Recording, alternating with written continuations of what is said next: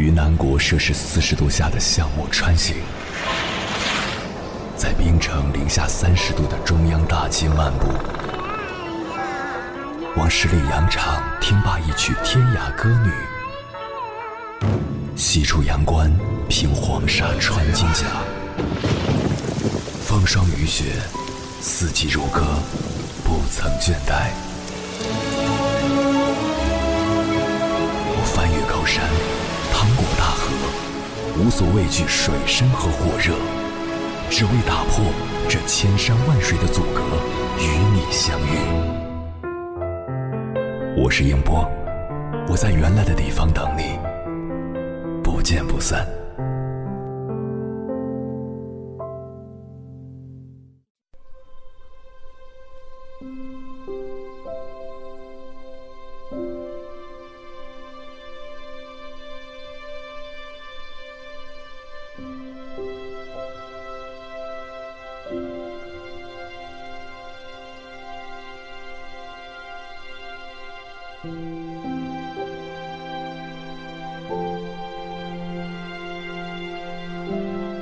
双减之后，孩子的差距有可能越来越大。课后作业少了，周末补课没了，孩子在校怎么学，在家怎么学，直接影响其成绩。原北京四中校长刘长明说过：“凡是家长不与学校配合的，结果都是悲剧。”许多不配合老师的家长，常常留下一句：“老师，孩子就交给你了。”然后就甩手不管。平时对孩子不闻不问，一发现孩子退步，就怪孩子不努力，或者怪老师不会教。每次孩子出现问题，首先发现的是老师。老师想找家长沟通，家长却说没空。家长若不能好好配合老师，老师又怎能完全教好孩子呢？无论学校承担多少责任，家长都不能对孩子不闻不问。无论老师实力多么优秀。都需要家长的支持与合作。凌晨时分，思念跨越千山万水，你的爱和梦想都可以在我这里安放。各位夜行者，深夜不孤单。我是迎波，绰号鸭先生，陪你穿越黑夜，迎接黎明曙光。今晚跟朋友们聊的话题是双减落地，家长应该怎么做？关于这个话题，如果你想和我交流，可以通过微信平台“中国交通广播”和我分享你的心声。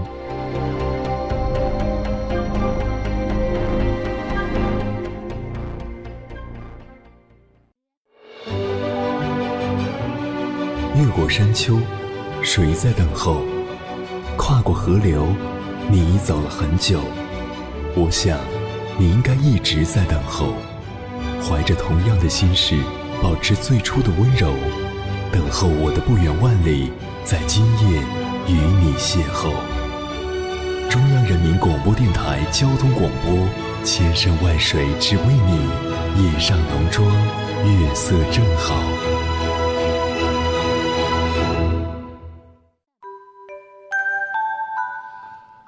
望子成龙，望女成凤，是每个家长的心愿。但成就一个孩子，绝不能静待花开，而必须默默耕耘。接下来，千山万水只为你，跟朋友们分享的文章选自凯叔讲故事，名字叫《想要孩子在双减后脱颖而出，父母要做到这八点》，作者朱莉。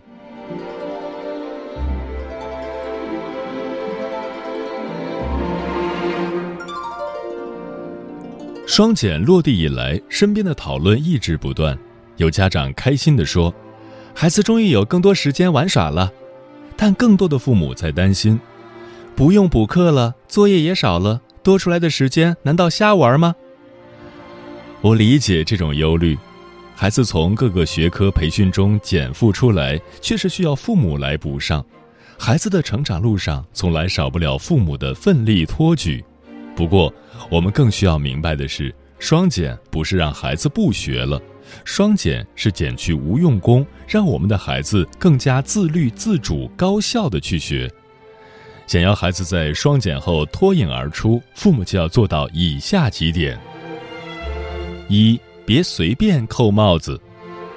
有位妈妈一直为儿子不自律发愁，看到儿子作业没做完，还想着出去玩，她就忍不了。都读小学三年级了，还要我们盯着吗？别人家孩子都那么听话，他怎么就不成器？按照这个妈妈的逻辑，到了三年级，孩子就该自动变成熟，不自律说明孩子不行，完全错了。说九岁的小孩不自律太早了些。从发展心理学的角度，孩子十岁前都是右脑性智力，思维方式是具象、感性且发散的，最不擅长理性思维。孩子智力越高，能量就越大，也就越没办法忍受长时间安静坐着读书，在老师和家长看起来就是更闹腾、更麻烦。这是孩子大脑发展决定的，不是孩子故意不学好，更不代表他未来都如此。父母能做的就是适当引导、耐心等待，同时做好榜样，因为自律不是教会的，是孩子模仿会的。父母平日里饮食有节、作息规律、情绪平稳可控，孩子慢慢就能跟着学会自律自控。正所谓“其身正，不令而行；其身不正，虽令不从。”父母应该做 leader，而不是 boss。二，别妖魔化读书这件事。大人还有一个常见错误，就是把读书写作业妖魔化，让孩子想到读书就难受。比如，这个不会抄五十遍，那个错了罚一百遍。动辄耳提面命告诫孩子：“你必须要会吃苦。”总这样做很要命，孩子打心底里会认为读书很难，想到读书写作业心里就犯怵。很多孩子就是这样，日渐变得逃避，每次在学校里遇到一点挑战，都可能下意识放弃。假如你对辅导孩子心中没底，那么至少别拖孩子后腿。比如想教育孩子，要在孩子没在读书的时候，读书写作业时就别打扰他。孩子做得好，便积极认可；做错了，不要攻击性的给建议。不知道怎么说，保持沉默都可以。我们可以去看看那些真正的学霸，都很享受读书。越是学起来开心、有成就感，越愿意主动学，这是个良性循环。我们也可以通过上述方法，努力为孩子建立这个良性循环。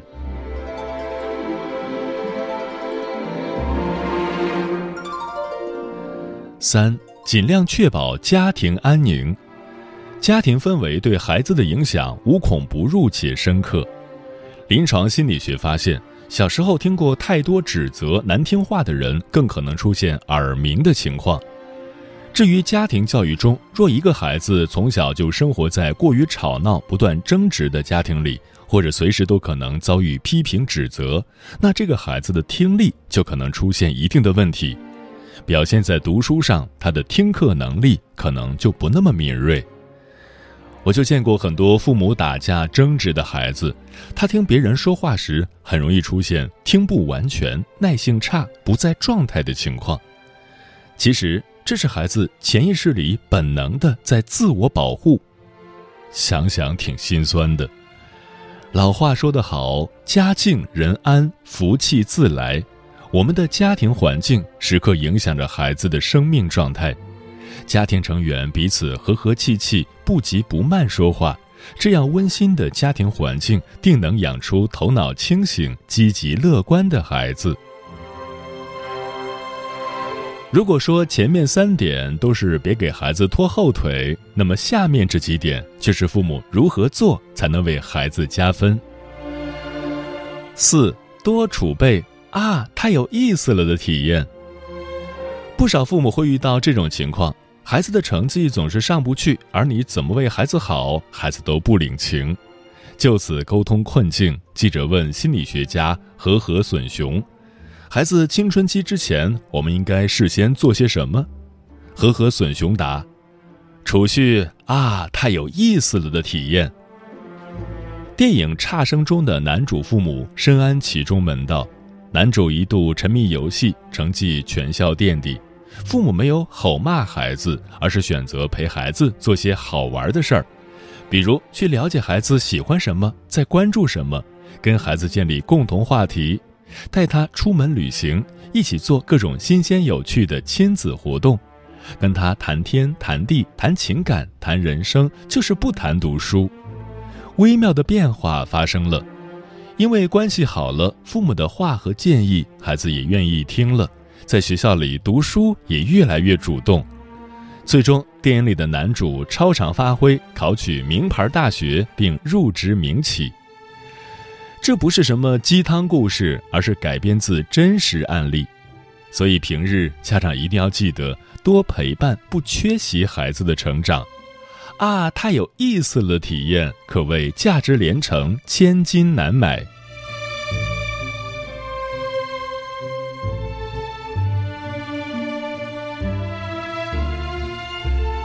五信任孩子，生活中下面这种观念很普遍：有些人就是更加适合读书，有些人天生就是没有读书的脑子。曾有家长当着自己女儿的面说：“女孩子就是没有学数学的天赋。”真的如此吗？泰的一场演讲专门做了辟谣，研究了不同人群学数学的表现后，脑科学家发现学习能力跟性别无关。如果你相信自己有无限的潜力，你就会在数学甚至整个人生中取得更高的成绩。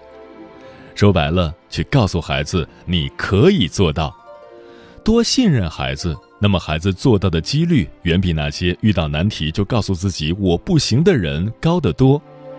简单说，信任孩子是有魔力的，千万句指责都不如父母的一句“没关系，我相信你”。无论怎样，我都爱你。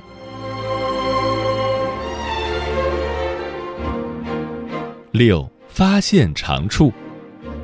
教育学专家詹志宇讲过这么一个真实的故事：十岁的男孩成绩很差，人际关系也紧张，唯一喜欢的就是养宠物，家里养有猫、狗、蜥蜴等。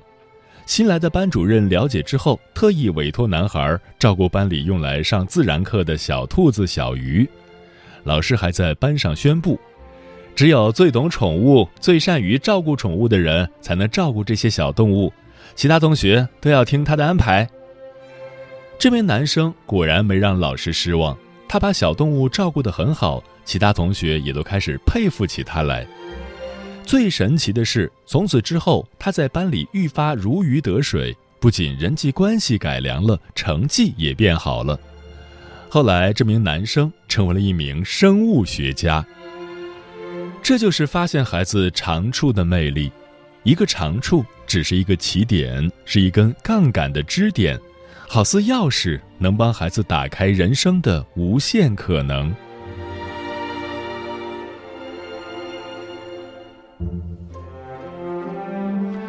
七，鼓励重复。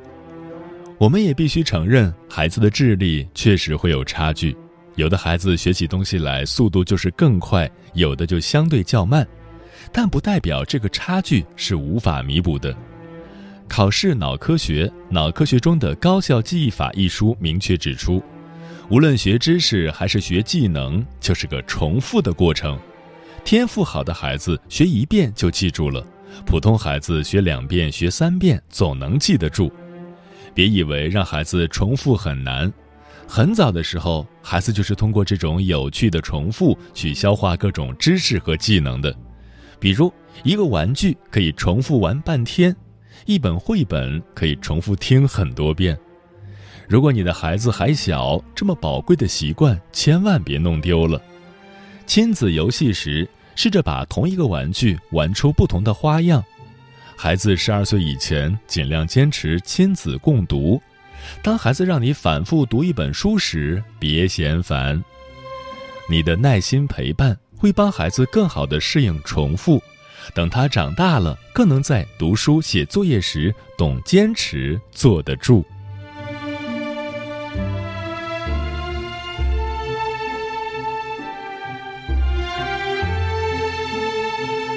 八一定要给孩子自主权。《自驱型成长》一书中这样写道：“自主权跟我们的幸福感息息相关。长期丧失自主权和控制感，一个人很难感到幸福，更容易陷入迷茫，陷入抑郁。朋友家的女儿出了名的听话，高考还考上了一所985名校，大二时却突然抑郁，退学回家了。女孩说：“上学没意思，不知道能干什么。”很多父母以为，我给孩子安排的好好的呀，孩子的人生怎么还会出差错？殊不知，父母做的越多，孩子的力量就越弱。就像是在人生最关键的阶段，你把孩子的翅膀剪了，等孩子真正开始飞了，却发现自己飞不起来了。所以，孩子很小的时候起，父母就要学会放权。比如，面对一个幼儿，给他两件衣服，让他自己挑选穿哪件；比如，面对一个学龄期孩子，允许他自己做时间计划表，确定事情的先后顺序。下一次的家庭会议，邀请孩子参加，询问孩子的意见建议。但凡涉及到孩子的事，最好都能和孩子商量着来。一句“这事你来定”，对孩子是最难能可贵的滋养。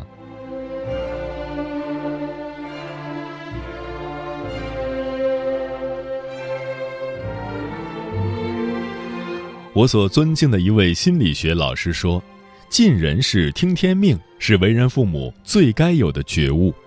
因为不管我们把多少生命献给子女，我们都不能完全控制结局。孩子最终会变成什么样子，还取决于他们与生俱来的天性，取决于家庭以外的世界。别指望孩子真的像白纸，可以随意涂抹，或者像橡皮泥，可以随意塑造。”父母能做什么？无非是对生命多些敬畏心，认清现实，并接纳现实。正如作家刘瑜所说：“好的教育不是非要把一棵小草培养成参天大树，而是要把一棵小草培养成一棵美好的小草，一棵健康的小草。沿着孩子的这种独特性，帮他找到此生所爱吧。”与所有父母共勉。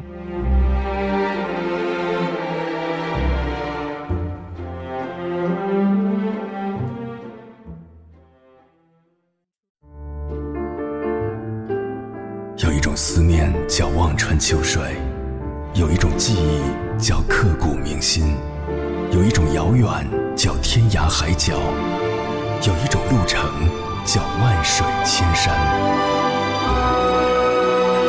千山万水只为你，千山万水只为你，正在路上。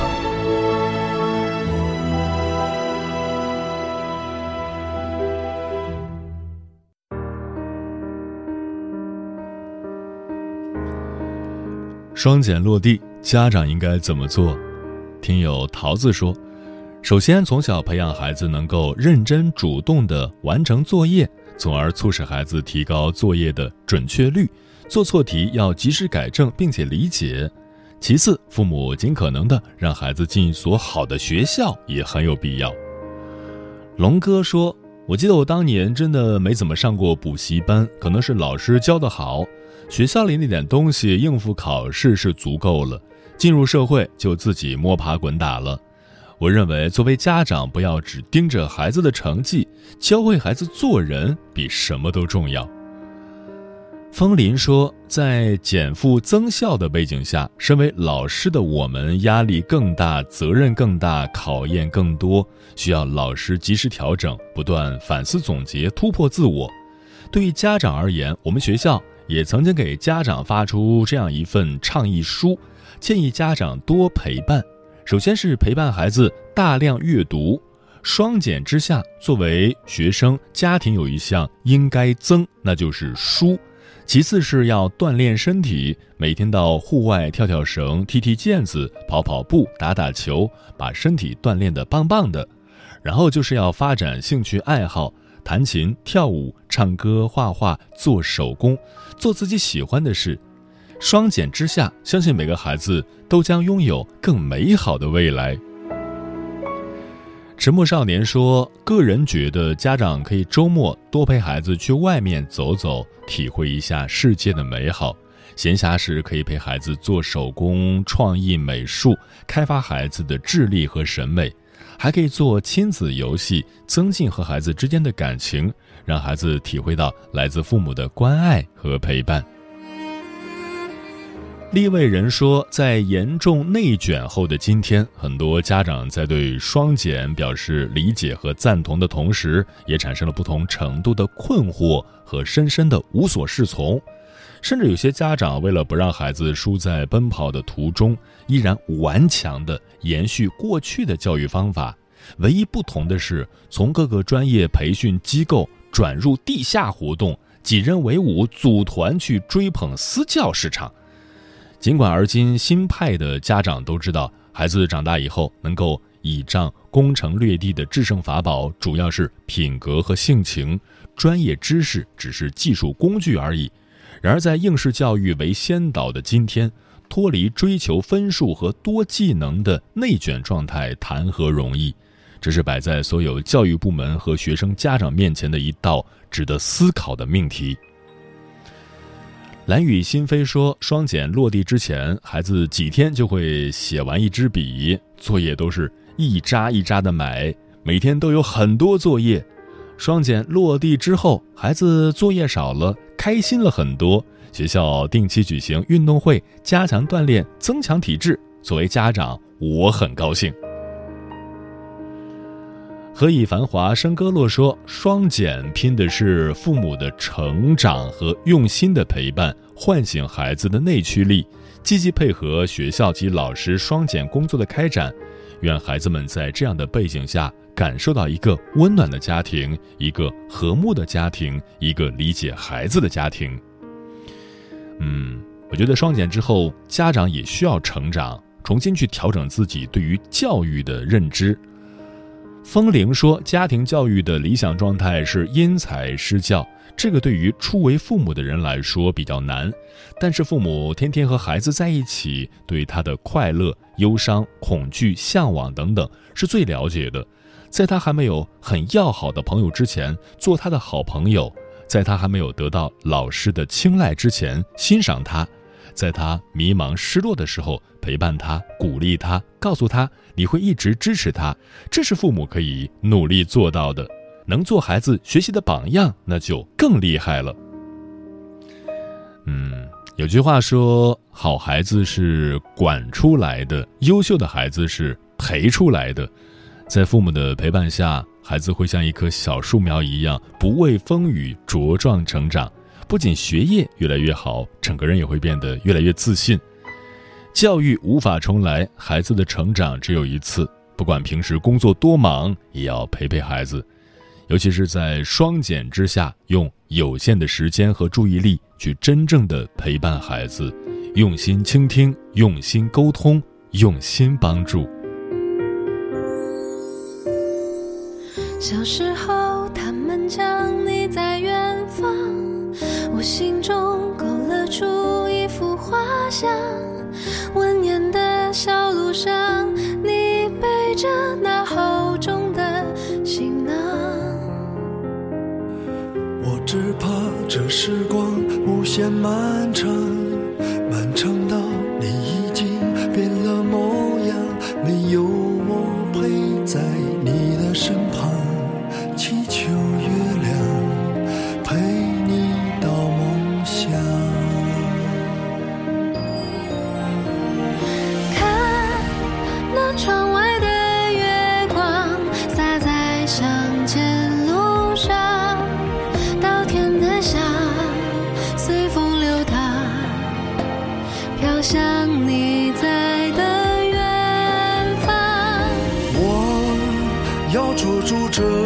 时光，快回到你身旁。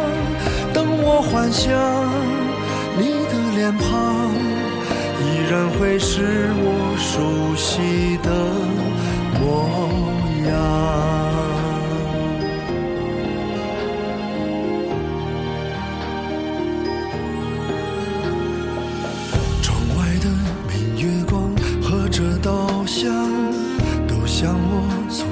着